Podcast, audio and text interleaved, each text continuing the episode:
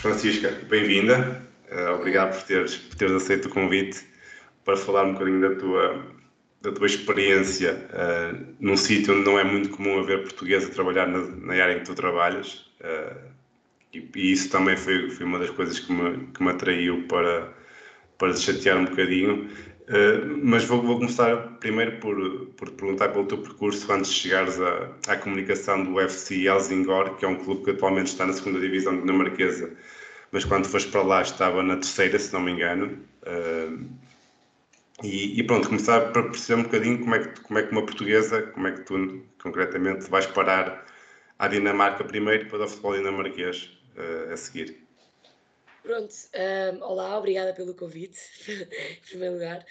Um, pronto, o meu percurso foi um bocadinho, foi, ou seja, eu, estava em Portugal e decidi voltar a estudar porque eu não tinha feito a, a universidade e soube que na Dinamarca uh, as oportunidades eram melhores porque a faculdade não se paga, não, não, não, na Dinamarca ninguém paga para estudar, um, e também podemos receber o apoio do Estado, e eu pensei, ok, é mesmo isto que eu vou fazer. Um, as faculdades são ótimas, têm uma ótima reputação, um, e pronto, uh, mandei-me para a Dinamarca, fiz, uh, fiz o primeiro, a licenciatura uh, em gestão de marketing, e depois fiz um top-up, fiz uma pós-graduação, como eles chamam, em gestão do desporto eu sempre quis trabalhar no futebol, o futebol sempre foi uma, uma grande paixão minha, desde que eu era pequena, o meu pai levava-me aos jogos do Sporting. E eu sempre, eu sempre quis trabalhar em futebol e tive, pronto, e, e, e soube que este curso de gestão, gestão desportiva era, era muito bom, era muito conceituado, tinha professores bons até que estavam em clubes de futebol e que já tinham tido, que eram investidores em clubes de futebol e que já tinham tido a, a, a experiência de trabalhar num clube de futebol. E, e, pronto, fiz o curso e quando foi na altura de mandar, porque é, é sempre obrigatório fazer um, um, estágio, em todos os cursos que se faz na Dinamarca é, é, é obrigatório. E pronto, eu comecei a mandar currículos para os clubes. Tive a sorte de alguns me responderem, o Ronbu, uh, o FC Norgeland, só que depois, na altura, o UFC Helsingor respondeu-me e eu achei que era um projeto mais giro, por ser um clube mais pequeno, uh, uhum. por ter a hipótese de crescer. E, e, e, o diretor, por ser americano, também foi uma grande ajuda, uh, porque a verdade é que eu não falo dinamarquês, com muita pena minha. Uhum. Não dinamarquês, mas o, o, o, diretor, por ser americano, uh, fez-me uma entrevista e, e, fiquei logo. E, portanto, depois fiquei dois anos, até agora, e fiquei dois anos. E passei de estagiário a part-time a full-time. Uhum. Uh, nesse processo que te levou ao Helsingor, foste entrevistada por, por alguém como é que foi esse processo de recrutamento? Eu, eu tenho alguma curiosidade sempre em perceber como é que as pessoas são contratadas pelos clubes, neste caso em concreto, seja em que, em que função, em que função for. Neste caso em concreto, uh, uh, também, principalmente porque eu, eu, falei com o Jordan já e ele dá muita importância à, às pessoas, à qualidade humana, é isso. Uh, no processo de recrutamento, isso também, também sentiste isso? Também isso foi importante? Uh, sim, eu, eu acho que, é assim, obviamente que estamos a falar de um clube muito pequeno, eh, comparado com, com os clubes, por exemplo, cá em Portugal e tudo. Por exemplo, os, eh, o FC Helsingor tem 10 mil, mil fãs, por exemplo. É um clube uhum. Bastante pequeno. Portanto, tudo em escala é mais pequeno, ou seja, o processo de recrutamento é muito mais tranquilo, assim por dizer, uh, do que se for um clube grande.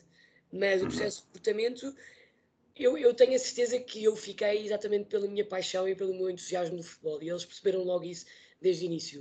Uh, e foi por isso que eu fiquei. E por ser uma rapariga também, uh, uma, uma mulher, acho que também, também teve algum peso, porque uhum. eu acho que eles não tinham conhecido ainda uma, uma mulher que gostasse tanto de futebol como eu, principalmente na Dinamarca. Um, e portanto, e foi, e foi por isso que eu fiquei, foi o meu entusiasmo, a minha vontade de começar a trabalhar a minha paixão pelo futebol e, e por ser uma, uma pessoa diferente uh, na, na, estrutura. Uhum. A estrutura era composta por cinco pessoas e eram todos homens e portanto acho que isso também fez uma, uma, diferença, uma diferença grande na altura do processo de recrutamento. Uhum. E, e como é que foi, já, já, que falaste nisso, eu, eu ia pegar nisso, embora isso infelizmente isso ainda é motivo de conversa, mas, eh, mas pronto. Eh, como é que foi se as mulheres num, no meio de, no meio de, de, um, de um desporto ainda e num meio muito, muito masculino. neste caso em concreto, como é que, como é que te sentiste? Como é que, como é que eles te, como é que eles te apoiaram? Como é que eles te viram? O que é que sentiste nesse particular?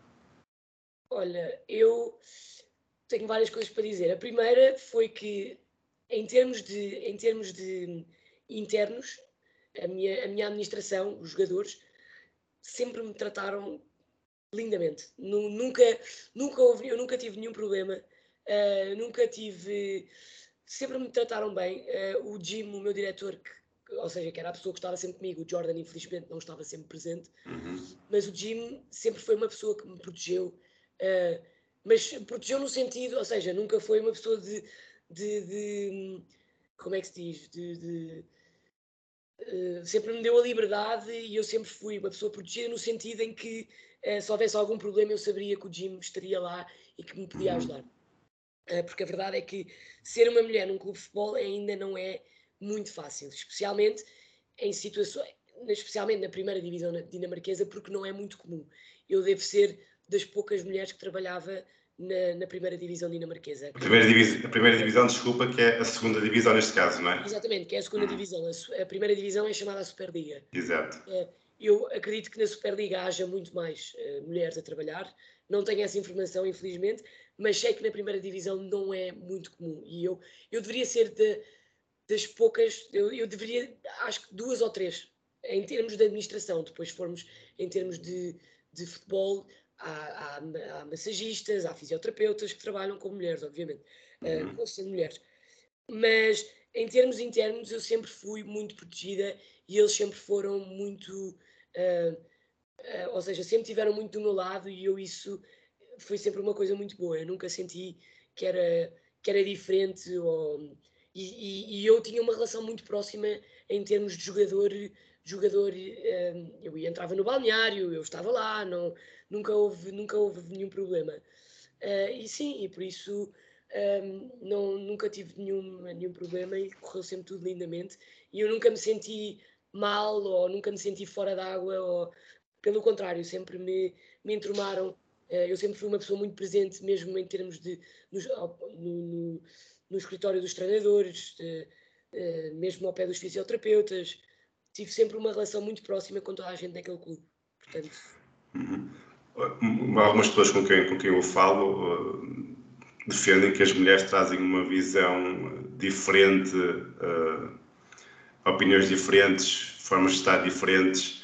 Uh, tu também sentiste isso? Sentiste que tinhas uma sensibilidade diferente em relação a eles? Sentiste que vias as coisas de outra maneira? Sentias que por, pela tua experiência, pelo, pela tua, pelo teu género, que que tinhas outras coisas que eles não tinham, que podias dar ali mais alguma coisa que, que se fosse um homem no teu lugar que não daria? Acho que sim. Uh, acho que dei mais. Uh, ou seja, primeiro, em termos de culturais, portugueses e dinamarqueses são muito diferentes. Uh, eu dei muita emoção, dei muita paixão do futebol e isso, por exemplo, nós apanhámos a altura do Covid, infelizmente, uhum. e os estádios vazios e só para dar um exemplo, eu, eu era a única aos berros naquele estádio, portanto, ouvia-se depois nas gravações, quando fomos ver os, os highlights, era tudo calado e eu aos berros dentro do estádio. Portanto, eu dei muito essa parte, dei muita emoção por ser português e eles já achavam graça em relação a isso. Ah, és mesmo português, és super emotiva, super, super uh, muito, muito, uh, muito extrovertida, muito. Portanto, eu dei muito isso. E também dei muita parte uh, humana. Ou seja, uhum. eles eles, os dinamarqueses são pessoas muito, muito focadas em trabalho e, e às vezes esquecem-se um bocadinho de olhar, de olhar à volta e perceber que se calhar há coisas que, que, que estão. Há, há, uma área cinzenta, não é tudo preto e branco, e há uma área uhum. cinzenta. E eu dei muito isso, e, e, por isso fiquei, e lá está, e por isso é que eu fiquei muito próxima, por exemplo, do treinador, dou-me muito bem com o treinador, ainda hoje falamos. Uhum. Um, porque acabei por lhe dar um bocadinho de, mesmo em termos quando, quando havia algumas situações com os jogadores, um, eu dizia, não, mas olha, acho que se calhar é por isto, acho que se ele está a reagir desta maneira, acho que é porque tem, tem este problema e acho que devias ver disto de outra maneira. E então, por ser mulher, acho que dei um bocadinho essa parte humana e um bocadinho esta parte um, que eles não veem, ou seja, os treinadores é muito treinar, jogador está lesionado, não está lesionado, então está tudo bem. Uhum. Mas há, há mais coisas para além disso. Mas nisso, por acaso, eu acho que o Helsingor tem muita sorte porque tem um treinador espetacular. o Morton é uma pessoa espetacular e tem, e tem muita a parte humana, que é um bocado o que falta, eu acho, uh, a alguns treinadores e mesmo no futebol, porque o futebol é um, é um, é um business, e a verdade é essa, mas falta muito esta parte também, porque os jogadores também são pessoas e, e, as pessoas que trabalham no futebol também são pessoas e às vezes temos problemas e às vezes temos outras, outras situações e os clubes têm que gerir isso de uma maneira, de uma maneira diferente e portanto eu acho, eu acho que dei um bocado isso, a parte humana e, uhum. e pronto, e dei outra, outra, outra, é só homens, não é? São 40 homens e de repente uma rapariga e eu estava lá e eles achavam graça e portanto acabava por ser divertido e eu tirava-lhes fotografias, estava lá nos treinos e portanto acabava por ser mais divertido para eles um, e pronto, e, e, acho que dei um uhum. bocado disso. Uhum. Já tocaste num ponto que eu, que eu também tinha aqui, tinha aqui apontado para, para te perguntar, que tem a ver com essa, essa, essa forma esse contexto que era uma portuguesa num clube dinamarquês com proprietários norte-americanos. Uh, como é que essa como é que essa junção, essa mistura cultural, digamos assim, funciona? Funcionou? Uh, enfim, aqui em Portugal estamos habituados, por exemplo, a ter treinadores portugueses, dirigentes portugueses, tudo portugueses. Uh, aí nesse, era um clube pequeno ainda por cima, dinamarquês, proprietários americanos, tu portuguesa, formas de estar, formas de viver, formas de atuar diferentes. Como é que, como é que foi tudo isso e de que maneira é que tu achas que isso, que isso ajudou o clube também? É, pois é, uma grande misturada, é verdade. uma grande misturada de culturas e maneiras de estar. Uh, mas é engraçado, porque de facto, se formos ver as três, ou seja, dinamarquês, americano e português, os americanos são muito de trabalho, business, é, é o que é, é um business, uh, e o Jordan é um homem, é um senhor dos negócios, literalmente, como eu lhe chamo. Uhum. Pois os dinamarqueses são pessoas muito mais calmas, muito mais pacatas, e de repente uma portuguesa que é que, sou, que estou ali aos berros e portanto no, no início eu acho que eles ficaram um bocado os, principalmente os jogadores ficaram um bocado, olá, mas que é isto? esta mulher vem para aqui, esta mulher é um furacão, vem para aqui fazer barulho. Uh, portanto, eu acho que no, no início foi um bocadinho uh, complicado. Uh, complicado no sentido porque eu não sabia bem como é que me havia de entromar e por ser a única mulher, obviamente, e por estar a uhum. trabalhar num clube de futebol que nunca tinha trabalhado. Portanto, no início, uhum. e a verdade é que eu no início tinha uma pessoa que estava acima de mim, uh, que, era, que era o mídia, ou seja, tinha o meu trabalho, mas depois, por outros motivos, foi, foi, foi despedido e eu fiquei uhum. com, com o lugar. Portanto, para mim, no início foi um bocadinho difícil, porque obviamente que não é fácil para uma, uma mulher ter que dizer a 40 homens: olha, vocês agora têm que ir fazer isto ou isto ou isto. Portanto, não foi, não foi muito foi um bocado difícil eu encontrar o meu, o meu lugar no clube. Demorou uhum. algum tempo até isso acontecer. Um, mas eu acho que, que em relação às, às três maneiras de estar e às três, um, às três uh, diferentes culturas, nós encontramos muito bem o nosso lugar e soubemos lidar, lidar com essa situação. Ou seja, o Jim, como por exemplo, como diretor, sabia muito bem o lugar dele e nunca se nunca fez questão de, de entrar, ou seja, são coisas separadas. Administração e futebol são coisas completamente diferentes. A equipa de uhum. administração e a equipa de, de, de, dos treinos e o staff, o, o, staff do, do, do, desporto é completamente diferente. São coisas completamente separadas. E nós sabemos separar isso muito bem. Um, e portanto eu acho é por isso que resultou. Porque o Jim o, e o Jordan sabiam muito bem onde é era o lugar deles e onde é que eles tinham que estar. E não se misturar quando havia problemas ou quando perdíamos jogos, ou porque nós sabemos de várias situações de diretores e presidentes, e isso acontece em vários sítios, que quando se perde ou quando há uma situação, que vão imediatamente para os balneários, e isso não é bom. Isso, isso não é uma coisa que. É assim, pode, pode ser bom no sentido de, ok, darem a presença, se dizerem que, por exemplo, se perderem, dizerem que estão, que estão com a equipa e dar uma, dar uma, uma palavra de apoio, mas acaba por se misturar algumas coisas e isso nunca é bom. E portanto eu acho que nós sabemos muito bem o nosso lugar e dividir muito bem as coisas. E eu uhum. acho que é por isso que resultou também. Uhum. Muito bem. Olha, vamos entrar agora um bocadinho mais, mais na realidade que tu, que tu encontraste, mais no, no STL Zingor. Uh, uh, tu, quando foste, o clube estava em terceira divisão, tinha acabado de ser comprado por, pelos proprietários norte-americanos. Uh, quais foram os primeiros passos que tu, que tu chegas a um clube? O que, é que, o, que é que, o que é que se faz, o que é que se analisa, o que é que, o que, é que, o que, é que se pensa, o que, é que, o que é que se projeta, como é que foi esse processo inicial primeiro? Uh, eu, eu, por acaso, quando cheguei, eles tinham acabado de passar para a, para, para, para a segunda divisão. Uhum, ok. Foi, aliás, foi uma coisa bastante emotiva, porque eles tinham. Foi um jogo em que eles se perdessem, não passavam para a segunda divisão, e portanto uhum. foi, foi uma coisa assim muito. Foi, foi uma, uma, um jogo super emotivo, basicamente. Era o jogo do tudo ou nada, basicamente. Uhum. Uh, portanto, eu quando cheguei, eles passaram para a, para a segunda uh, divisão. Um, e, e pronto, o meu, lá está, eu quando cheguei, como tinha outra pessoa acima de mim, foram os primeiros meses, como foi estágio, os três meses, foi um bocadinho perceber como é que um clube de futebol funciona, uh, estar enturmada com a, com a equipa e depois uh, acabei por ficar logo com as, com as redes sociais, que é o mais fácil, não é? Ou seja, fiquei logo com o Instagram, com o Facebook e, e com o Twitter e portanto foi logo muito mais fácil. Uh, uhum. E a uhum. verdade é que eu trabalhava, era a pessoa mais nova naquele clube, ou das pessoas mais novas, sem, sem obviamente tirar os jogadores, porque havia jogadores muito mais novos. Claro. Uh, mas dentro do staff eu era a mais nova e, portanto, ou seja, tenho uma relação com as redes sociais um bocadinho mais, mais apelativa e sou, e sou um bocadinho mais. Tenho um bocadinho mais know-how em, em, termos de relações de, de redes sociais. E, portanto, foi um bocadinho, ou seja, foi passo a passo. Quando cheguei, foi os primeiros, as primeiras semanas foi conhecer a equipa, conhecer como é que, quem é que estava a trabalhar, conhecer o diretor desportivo, perceber o que é que ele faz, também conhecer a, a, o coaching staff, conhecer os treinadores, ver alguns treinos, perceber, eu, eu por acaso quando cheguei estava, estava havia a, janela de transferências ainda estava aberta, portanto também foi bom para mim, para perceber como é que funcionava a janela de transferências, em uhum. empréstimos, jogadores a ir, jogadores a vir, portanto os, os primeiros dois meses foi muito ainda em entromar e perceber como é que funcionam as coisas.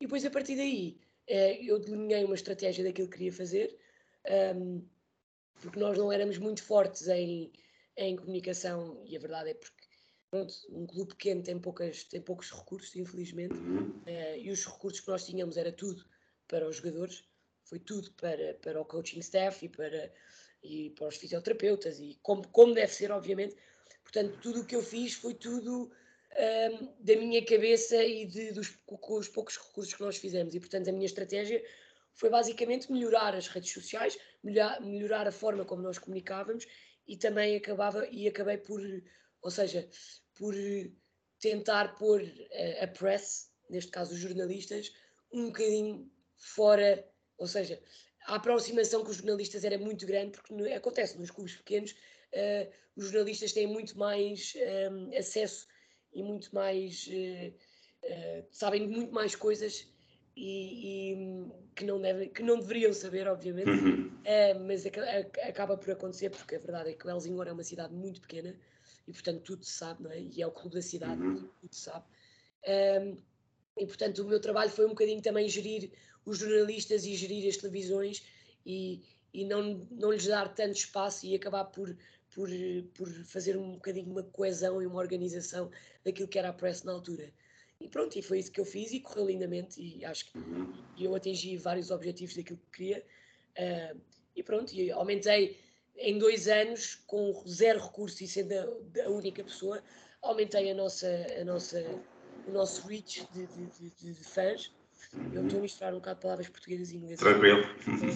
Ainda estou assim meia, meia, meia formatada mas aumentei a nossa audiência de fãs um, e, e, e, e, acabei por dar o nome, o, acabei por aumentar o nosso branding do nome e, tínhamos muito mais jornalistas e muito mais press presentes nos, nos jogos, exatamente por causa disso, porque eu fiz questão de aumentar o nosso nome e fiz questão de, de que as pessoas soubessem quem era o FC Elzinhor e, e, que as pessoas soubessem quem, quem eram os jogadores, porque eu senti na altura, quando cheguei ao FC Elzinhor, que não fazia ideia quem eram os jogadores uh, ou o que, é que, o que é que o clube fazia. Portanto, foi isso que eu tentei fazer, não sendo muito fácil, não sendo muito fácil, eu acho que, que há alguns objetivos que nós, que nós nos comprometemos, acho que, que, os atingimos e, e pronto, e, e, foi muito isso que eu fiz.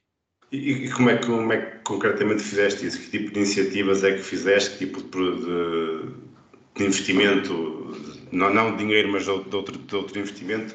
o que é que fizeste concretamente para que isso fosse possível, em termos de jogadores, em termos de aumentar, uh, aumentar uh, o interesse no clube? O que é que tu fizeste concretamente que te lembres que, que, levou, que levou a isso? Sim, o interesse no clube não foi difícil, porque a verdade é que eu tive sorte neste sentido, em que o clube, atravessou uma fase muito boa o ano passado. Nós estivemos uhum. muito perto de. Nós tivemos a. Nós tivemos a, 8 pontos de nos, de nos promover para a Superliga, que é a melhor liga de, da Dinamarca. Portanto, as coisas foram-se fazendo automaticamente, ou seja, o interesse acabou certo. crescendo exatamente porque a equipa era, estava muito boa. Nós ganhámos, nós ganhámos 20 jogos seguidos, uh, não perdemos um jogo. Uh, portanto, nisso eu tive muita sorte, ou seja, nisso foi, foi muita, foi, tive sorte e, e, e foi fácil nesse sentido de, de promover o clube.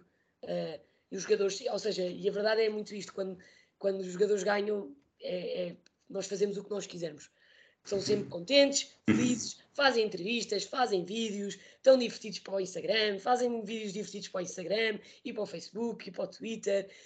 E isso é muito fácil e, e eu acho que é muito isso. A, a, iniciativa foi muito dos jogadores estarem contentes com a prestação deles e contentes com onde o clube ia e portanto foi fácil tudo o que eu lhes pedia. Por exemplo, eu ia um, manhã ia ao balneário e dizia preciso do Oliver para fazer um vídeo uh, chamar pessoas para o próximo jogo. Uh, e eles vinham todos contentes e faziam e queriam fazer, exatamente por causa disso, porque o clube estava a atravessar uma fase muito, muito boa. Uh, e depois tivemos fases muito complicadas também, quando perdemos a promoção. E isso é que foi muito complicado, porque depois como é que se arranja maneiras, uh, ou seja, como é que se faz uh, os jogadores quererem promover o clube e quererem que as pessoas venham quando eles não estão contentes e felizes, isso é que é a parte complicada. E, e nisso acho que a minha personalidade e a minha maneira de ser ajudou, porque eu, como estava sempre contente e feliz, acabava por passar isso para os jogadores. Eu acho que isso é importante. Ou seja, eh, esta parte da administração não parecer que está em pânico e não parecer que estamos. Eh, porque a verdade é que nós sabemos de coisas que eles não sabem e não têm que o saber, uhum. obviamente. Um, e não passar esta imagem de ok, está tudo péssimo, uh, para os jogadores é, é, muito importante e é isso que eu fazia. Mas em termos de iniciativas, um, era tudo muito, muito, um, ou seja, económico, era fazer vídeos com os jogadores, era fazer pequenas entrevistas para o website, fazer, uh, chamar a press e chamar jornalistas para fazer entrevistas com, com os jogadores, uh, usar, por exemplo, programas, programas de, de design que não uh, o InDesign e essas coisas todas, isso é fácil de usar e é, o Photoshop também é muito fácil de usar. Portanto, eu acabei por ser muito designer também do, do clube, mesmo não sendo designer, eu acabei por ter muitas tarefas que, não, que nunca fiz e que fiz porque tinha que o fazer, uh, mas era tudo muito, ou seja, muito dentro dos, dos recursos que nós tínhamos, que eram muito limitados. Uhum. Um, e pronto, era, acabava por ser, e a verdade é que nós temos sorte porque as redes sociais são fáceis nisso, o Instagram é fácil nisso, pode-se fazer imensa coisa no Instagram sem que se gaste, eh, ou seja, sem que se gaste muitos recursos e muito dinheiro e muito tempo. Um, e portanto era muito isso que nós fazíamos. Um, e pronto, e, e resultou até, até agora. Tu, tu falas, muito nas redes sociais e isso hoje está, enfim, é inevitável quase, não é? Seja clube grande, clube pequeno, clube médio. Uh, por outro lado, também falaste aí há bocado de ser um clube pequeno, de uma cidade pequena, com que tem poucos adeptos. Eh, de que maneira é que tu conciliavas as duas partes? Ou seja, as partes da rede social em que tu comunicavas para um público muito mais abrangente e a parte da comunidade local em que tinhas pessoas e os adeptos ali perto de, da equipa, perto dos jogadores. Isso, como é que, como é que comunicavas para as duas coisas? Isto é, tinhas alguma, algumas formas de, de atuar diferentes para quando fosse pessoalmente, para quando fosse nas redes? porque eu acho que, eu acho que desculpa interromper-te, que agora estamos numa, numa fase em que se dá muita importância em redes sociais e começa um bocadinho a esquecer-se uh, o contacto humano, uh, a relação humana. E você tinha essa preocupação, fazias alguma coisa nesse sentido? Olha, eu nisso por acaso nunca tive que me preocupar muito. Eh, preocupar, claro que me tive que preocupar, mas uh, o Helsingor, ou seja, as pessoas são muito próximas do clube e é um clube muito hum. local e, e as pessoas faziam questão de estar presentes e faziam questão de, de, de estar perto do clube. Uh, e a verdade é que, sendo fã, e eu, e eu nisto sou muito, muito justa, porque sendo fãs, a verdade é que os, os fãs do Helsingor passaram por, por fases muito complicadas. Porque tiveram quase a ir para a bancarrota, depois tiveram novos investidores americanos, de repente agora têm novos, portanto, ou seja, é um clube que está em constante transformação e em constante mudança, e portanto nisso eu, eu, temos que ser justos e temos que lhes dar uh, algum. Uh, temos que, tem, tenho que dizer que de facto é, é impressionante como é que o Helsingor ainda tem tantos fãs neste sentido. Uh, mas eu acho que, acho que imagina, há duas coisas. Acho que há duas coisas que foi diferente. Acho que quando jogávamos para a televisão e quando tínhamos jogos de TV e quando temos jornalistas, eles comunicam para um público muito maior e, portanto, nisso eu não tenho que fazer, ou seja, não havia uma grande. Tinha que ter um bocado de cuidado com o que é que eles diziam em termos de. de, de o que é que eles diziam em termos de, de. o que é que eles iam dizer para a televisão e para os jornalistas, uhum. um, mas, mas nisso eu não tinha que me preocupar muito porque havia sempre exposição uh, nacional, vou dizer porque cada vez que nós punhamos uma, por exemplo, se punhamos uma, agora que não me estou a lembrar do nome, se punhamos uma, uma, uma novidade no nosso website, se punhamos uma, uh, ai, como é que se chama, uma, cada vez que ah. comprávamos um jogador, cada vez que um jogador... Uma transferência, sim. Exatamente. Uhum. Uh, o, o, maior site, o maior, a maior uh, mídia de jornalismo desportivo na Dinamarca ia sempre buscar, buscar essas coisas ao nosso website e acabava por uhum. um deles e, portanto, isso dava-nos uma exposição maior. Uh, uhum. Em termos locais, o que nós fizemos foi muito ir às escolas, uh, agora, por uhum. acaso, mais nos últimos tempos, uh, porque na altura do Covid nós não pudemos fazer nada, obviamente. Claro. Durou, é que durou bastante tempo e, e eu também, como, mesmo estando a trabalhar no clube, teve que haver uma, uma, uma, uma diferenciação entre mim e, o, e, o, e os jogadores. Exato. Portanto, também foi muito difícil nessa altura fazer qualquer coisa. Uh, mas, mas agora, mais para o fim, antes de, antes de sair do, do clube, visitámos imensas escolas, uh, fomos dar autógrafos aos miúdos, e eu acho que isso é, isso é, é que tu crias, o, tu crias a nova geração de fãs. E é isso que Exato. tu fazes para criar uma nova cultura e criar uma, uma e criar uh, um, um maior apoio, um apoio local. Uhum. É, eu acho que é isso que os clubes pequenos têm que, têm que fazer. Os clubes grandes não têm que fazer nada, os clubes grandes vão, ter, vão sempre ter imensa gente e, e portanto, isso, isso acho que não. Ah, vai sempre haver gerações e gerações e gerações um, para, para, clubes grandes. Agora, os clubes pequenos têm muito manter este, este apoio local e este, este, e, e este contacto, como estavas a dizer, contacto com os fãs. E foi, foi muito isso que nós fizemos. E, e também fomos, por exemplo, à, à, à, à, parte, à, à, cidade de Helsingor e tivemos a distribuir bilhetes, autógrafos, uhum. e, e, foi muito, e isso foi muito o que nós fizemos, dar bilhetes grátis, fazer, uhum. fazer iniciativas de dar t-shirts, uh, nos, nos, jogos, alguns jogos fizemos, por exemplo, um quiz a meio do jogo, de ganhar uma, uma, um, um cascola autografado, uhum. uh, as pessoas podiam ir, ver, podiam ir ver treinos, e portanto foi muito isso que nós fizemos. Um, e, e, era isso, e era a única coisa que podíamos fazer.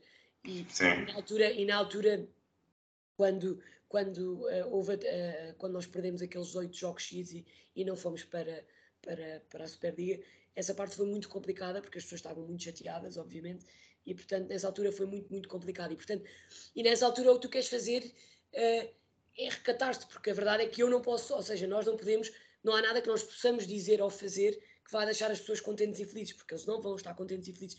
Portanto, a verdade é que nós nos recatámos um bocadinho nessa, nesse momento, jogámos uhum. os jogos, às tantas percebemos, houve uma altura em que percebemos que já não íamos uh, ser promovidos e, portanto, acabámos por nos recatar um bocado e, e focar, e a, e a, comunicação passou a ser focar no próximo ano. O próximo ano é que uhum. vai ser, nós vamos vamos, uh, este ano já passou, já foi o que foi, e agora vamos nos, vamos nos focar no próximo ano. E foi, e foi isso que nós fizemos, sim. Olha, essa estratégia que tu falaste agora de focar no próximo ano, de, quando as coisas correm mal, isso é, é tudo teu ou tu tens que, tens que agendar e agilizar isso com, com a direção? Como é que isso funciona, essa, essa relação? Acaba, lá está, é, acaba por ser, porque como é um clube pequeno, acaba por ser tudo muito, muito fácil, ou seja, eu tinha uma hum. relação muito, muito boa com o meu diretor, com uhum. o Jim Kirks, foi uma pessoa extraordinária e ele e a verdade, eu quero deixar aqui, quero dizer aqui que ele foi a pessoa que me deu a oportunidade e não é fácil, não é fácil dar oportunidade a uma, a uma mulher que com, com 20, 26 anos sem, sem experiência nenhuma. E uh, eu tinha uma relação muito, muito boa com ele. Um, e era uma relação muito próxima. E, portanto, houve coisas uh, no dia a dia que, que se falava e eu dizia-lhe: Olha, eu acho que nós temos que dizer isto. Acho que uh, ou acho que temos que fazer isto porque, porque e, e, esta parte do temos que nos focar para o próximo ano foi uma coisa muito de toda a gente. Foi uma coisa que era muito do clube. Uhum. Toda a gente tinha esta impressão. Ou seja, não havia nada que nós possássemos, que pudéssemos fazer. Uh, os jogadores, infelizmente, foi tudo muito mental. Uh, nós estávamos muito, muito próximo de ir para a Superliga. Nós, nós no Natal estávamos a 11 pontos eu não sei, eu não sei se tu sabes como é que funciona a Liga de, as ligas dinamarquesas, mas não é como em Portugal, ou seja... Tem playoff e isso, não é? Exatamente, exatamente. Portanto, há o top 6 e o bottom 6, e depois jogam entre si para ver quem é que sobe e quem é que desce. E nós estávamos, no Natal, estávamos a 11 pontos, estávamos em primeiro lugar com 11 pontos de avanço. Portanto, e eu, e eu acho que em termos de comunicação esse é que foi muito o problema, e eu avisei na altura, e eu disse muito na altura, nós estamos a falar muito da Superliga, e isto pode ser muito prejudicial e, e, vai ser muito complicado gerir isto. E a verdade é que aconteceu. Uh, mas era uma coisa que nós não podíamos evitar. Nós não podíamos evitar que os jornalistas viessem e falassem com os jogadores e falassem connosco sobre a Superliga, porque a verdade é que era, era, não podíamos evitar, era, não, não, não dava, eu não, podia, eu não podia controlar essa narrativa, infelizmente. Eu, eu bem que quis, mas não consegui. Um, e portanto a minha narrativa foi depois de, de, eu perceber que já não íamos, a narrativa mudou para, para, o ano, para o ano, vamos nos focar para a próxima época. Este ano tivemos uma época fantástica, a verdade é que quando fizemos o recap da época, uh, foi uma época incrível, com o menor budget da liga, com, uh, com jogadores uh, mais novos, com, com não, não tendo tantos recursos, com o coaching staff mais pequeno da, da, da, da segunda divisão. Conseguimos fazer uma época extraordinária e, portanto, foi nisso muito que nos focámos. Foi na época que fizemos e, e na época que podemos fazer, com o desenvolvimento que podemos fazer e, e, aprender com os erros, não é? Porque a verdade é que também se aprende com os erros e uhum. no futebol também é muito assim. E, e pronto, e foi, foi muito essa narrativa que eu, que eu quis passar, uh, muito de mim também, por ser, e a verdade é que eu, por ser uma, uma, uma, uma fã de futebol aguerrida e por, ser, e por ter muita paixão, acaba, acaba por ser fácil para mim perceber o que é que o, o clube precisou na altura de, de, em termos de comunicação. Uh, ou seja, eu como fã, o que é que eu gostaria de ouvir, o que é que eu gostaria de fazer e o que é que eu uhum. gostaria de ver.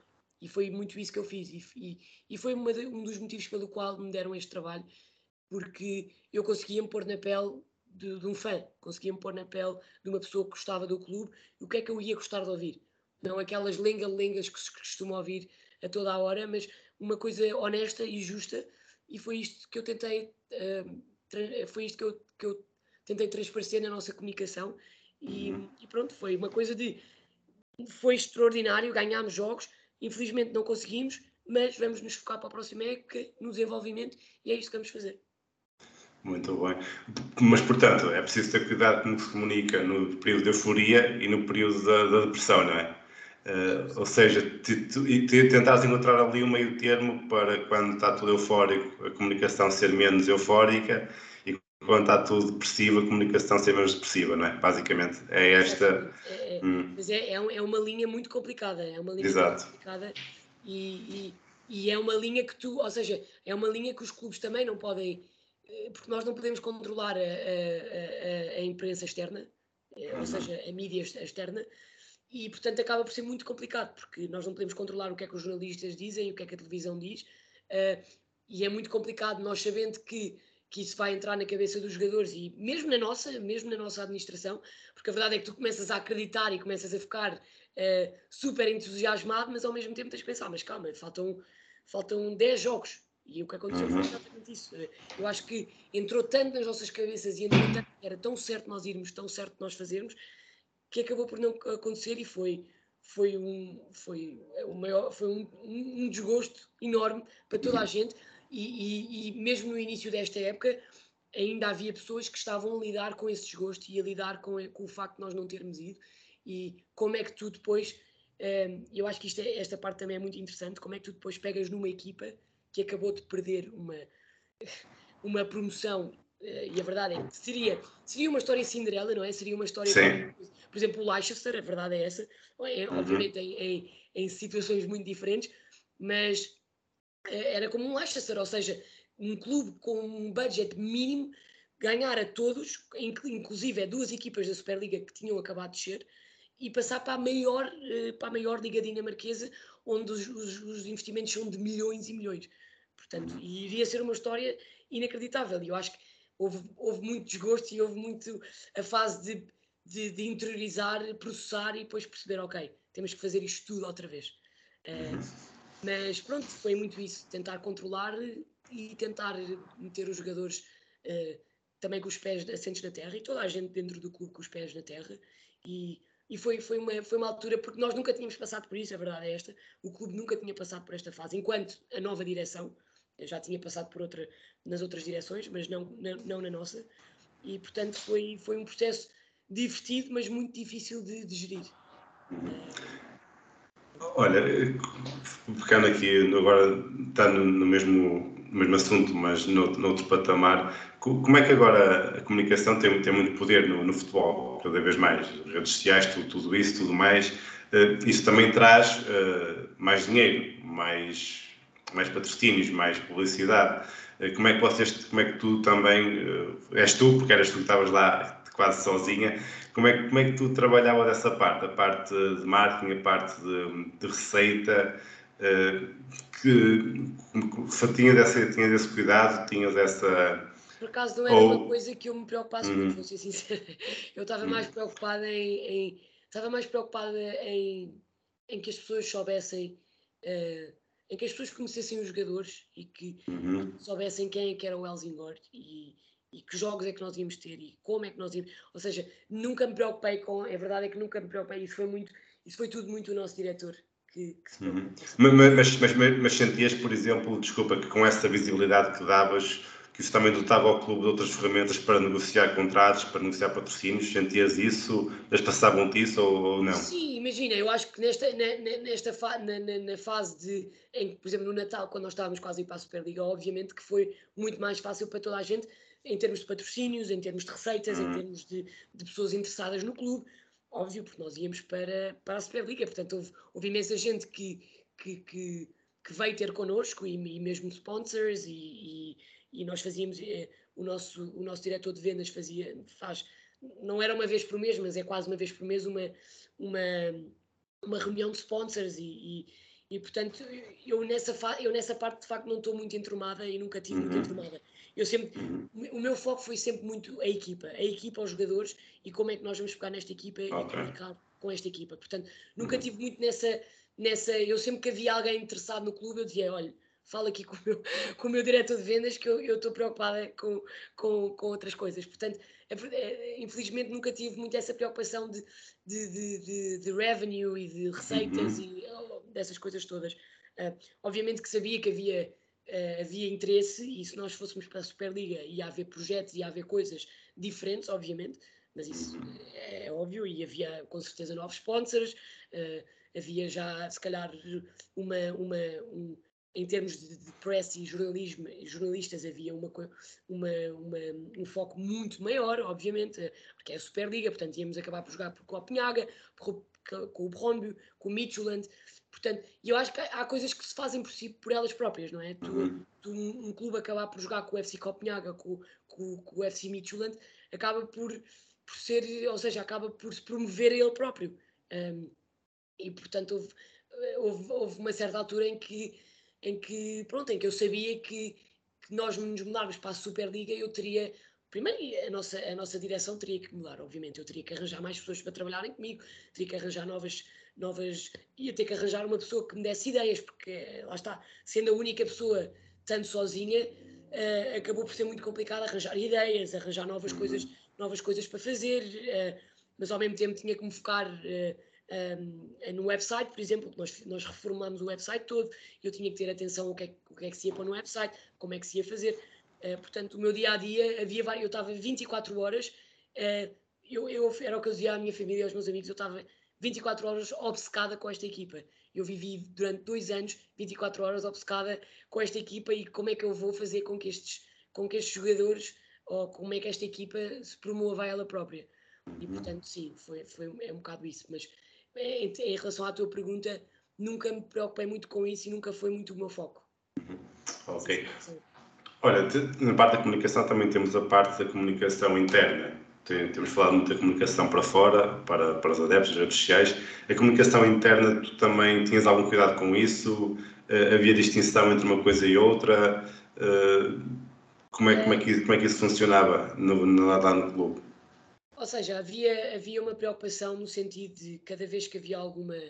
Ou seja, cada vez que havia alguma notícia que ia ser muito grande, ou seja, muito grande no sentido de se houvesse alguma, por exemplo, se algum jogador, vamos, vamos tirar um exemplo básico, se houvesse algum jogador que se ia embora, uhum. a equipa saberia sempre antes de qualquer jornalista, uhum. de qualquer, ou seja, havia sempre este cuidado de tentar uh, falar com os jogadores e tentar com que eles soubessem antes de, de acontecer.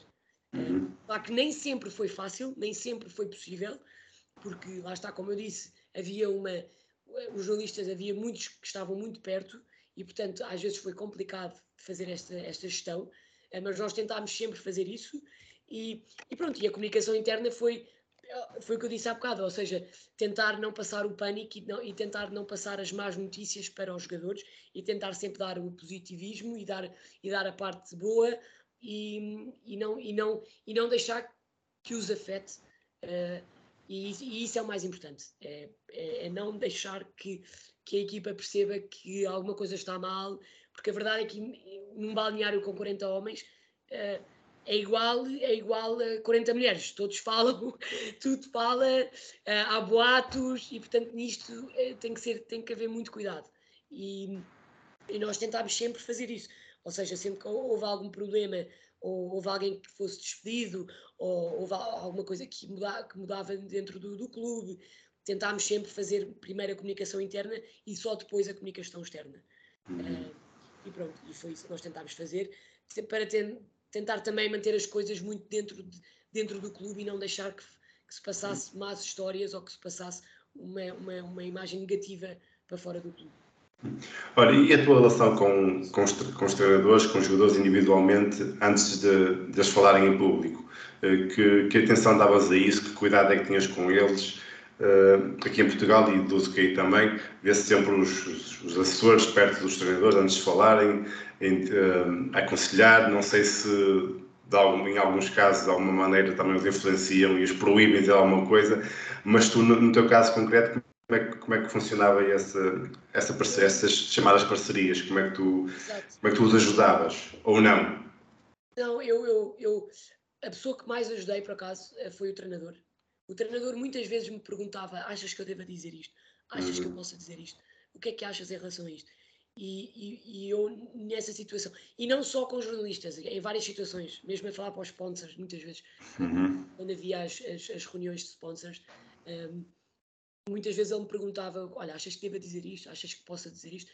E eu muitas vezes lhe dava a minha opinião e, e dizia-lhe, obviamente que é, é complicado, é, isto se calhar um bocadinho off the record, mas é complicado para os homens, se calhar, perceber, ouvirem uma mulher dizer o que é que eles podem ou não podem dizer. Muitos deles, principalmente os jogadores de futebol, é, que uhum. não gostam nada que se lhes diga o que é que eles têm que dizer. um, e portanto, houve, houve, situações em que eu tive, em que eu sabia que ia ser complicado e sabia que. E, eu, e tivemos situações dessas, tivemos, infelizmente tivemos, e eu não pude controlar. Porque a verdade é que, imagina, eu posso dizer que eles não devem dizer, mas a verdade é que eles são, são, são livres e, e maiores e vacinados e podem dizer aquilo que eles quiserem e eu não posso controlar. E muitas vezes, e isto também é uma, é uma coisa que eu fui aprendendo, eu, muitas vezes eu sei que eles querem dizer, porque têm um motivo por trás de quererem dizer. Só que às vezes também acham que vai acontecer uma coisa quando dizem, acontece a outra oposta, acham, acham que estão a fazer alguma coisa boa e no fundo estão completamente a fazer o errado. Uh, em, em várias situações tivemos, tivemos isto. Um, e portanto eu posso ajudar e eu dava a minha opinião, muitas vezes dava a minha opinião uh, e muitas vezes usaram e muitas vezes não usaram. Portanto, porque a verdade é que eu também não era uma pessoa, ou seja, nos clubes grandes tu tens uma pessoa para aquilo, ou seja, tens uma pessoa que é assessora de comunicação e tens uma pessoa que faz exatamente aquilo e toda a gente sabe que eles fazem aquilo. A mim foi um processo, um processo acabou por ser um processo. Eu nunca, ou seja, a minha relação com o treinador não foi logo imediata. Portanto, foi passado uns seis meses ou um ano é que eu comecei uh, a entrar mais dentro de, de, de, do coaching staff, a falar mais, a perceber certas coisas. Uh, eles começaram a pedir opinião em várias coisas e portanto foi um, um, processo lento que acabou por ser, pronto, acabou por, por, por, por correr muito bem, mas não foi logo imediato, não foi do género, eu cheguei e disse logo, ah, não podes dizer isso. Certo. Portanto, acabou por ser, por ser um bocadinho assim, mas é, acabei por, por, por, falar mais com o treinador uh, uhum. sobre, sobre essas coisas. Pediu-me mais a opinião do treinador. Uhum. E houve muitas vezes em que eu disse aos jogadores: olha, não sejas estúpido e não digas isto. uh, não, se favor, não, não comentes isto. Uh, mas, mas, mas tudo muito, muito, uh, nada muito sério em relação a. E pronto. E... Olha, falaste no caso do treinador que podia que pedir conselhos. Como, é, como, como é que tu pensavas e qual era o teu processo para decidir o que é que ele devia ou o que é que ele devia dizer ou não? Como é, como é que na tua cabeça isso funcionava? Como é que ele, ele perguntava-te o que é que tu pensavas? Como é que tu pensavas que aquilo podia, podia Olha, ser dito ou não? Eu pensava em duas coisas. Primeiro pensava que uh, primeiro pensava muito em termos de, de jornalista, de jornalista entre, like, eh, pensava, ou, ou, seja, pensava, os jornalistas o que é que querem? Os jornalistas querem é, querem é o drama, não é? Querem é, uhum. é, o juicy da, da história. Portanto, acabava por pensar do género, temos de ter cuidado em relação a isto e também temos de ter cuidado em relação aos fãs.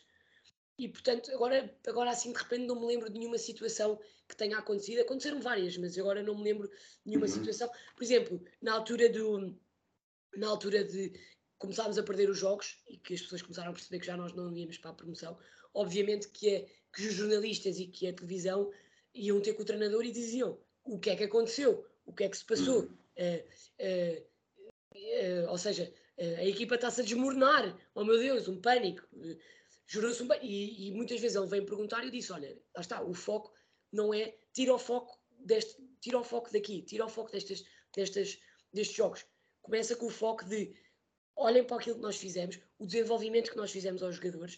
Uh, Uh, os, por exemplo, nós, temos um, nós, nós tínhamos um jogador que era o Tony, que era um jogador, quando chegou, chegou da segunda, ou seja, da terceira divisão dinamarquesa, e este ano foi vendido a, a, ao Silkeborg, que está a jogar para a UEFA, para a UEFA Conference League.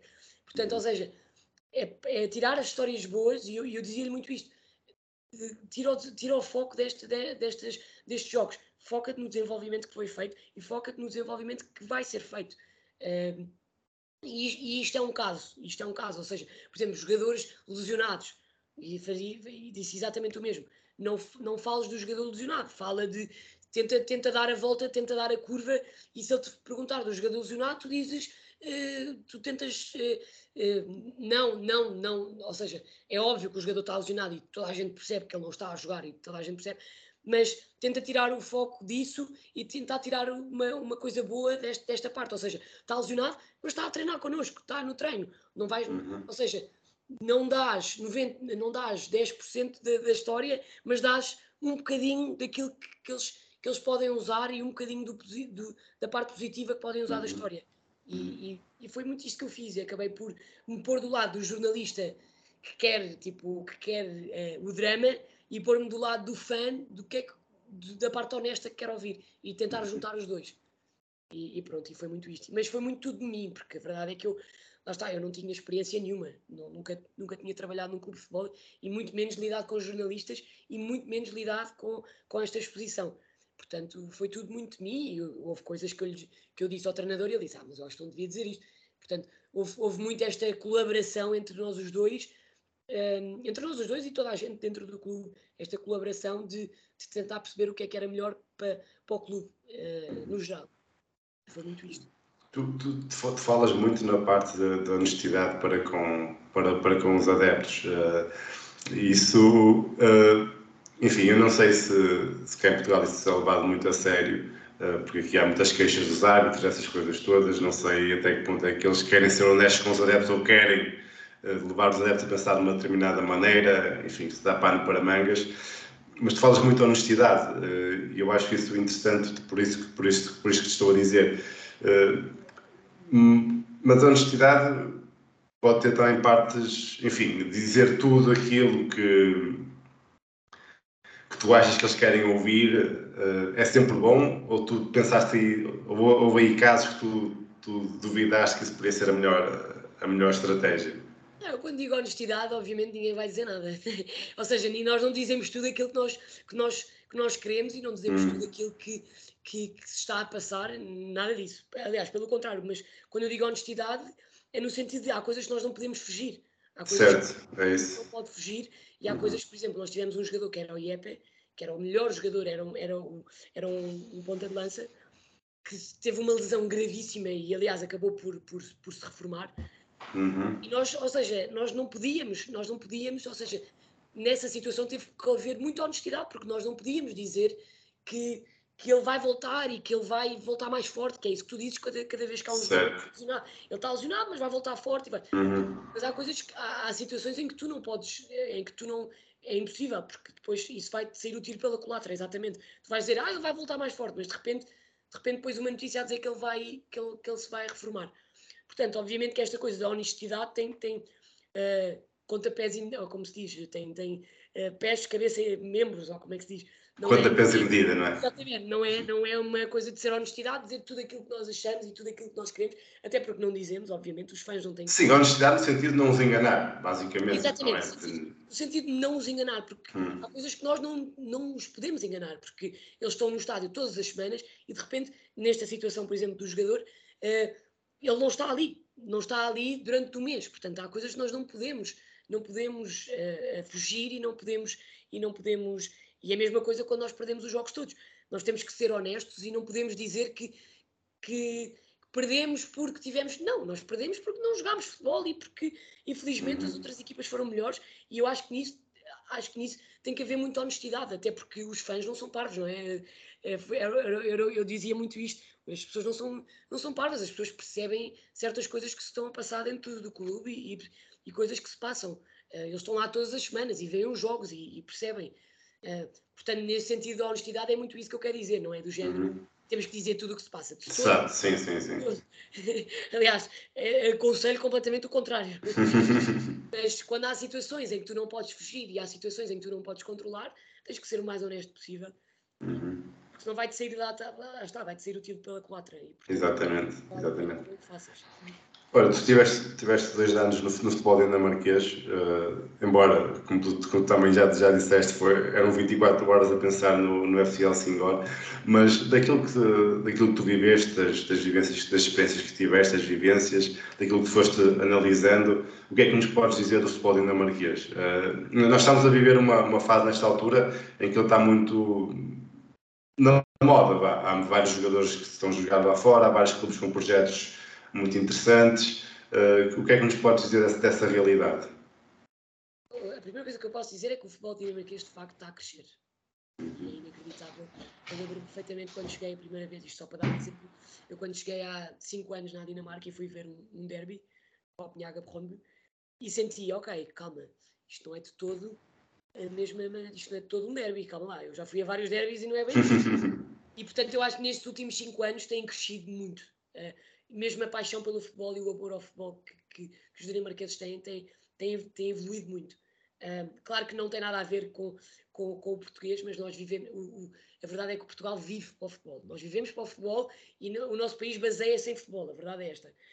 Um, e pronto, ainda bem, para mim que sou adepta e adoro. uh, mas, mas uma coisa que eu posso dizer sobre o futebol dinamarquês, fiquei impressionada com as ligas mais pequenas, com os, com os clubes mais uhum. pequenos, que não tinha esta noção, não tinha de todo antes, antes de começar a trabalhar no FC Helsingor, de todo que tinha esta noção, que é a paixão e a, e a devoção que as pessoas têm pelos, pelos clubes pequenos, uh, ou seja, que não ganham, porque é muito difícil ser um adepto, de, de, no geral é muito difícil ser um adepto de futebol, não é? Porque a verdade é que o futebol nos dá muitas alegrias, mas em termos, em termos físicos não nos dá nada, não é? Ou seja, não nos dá...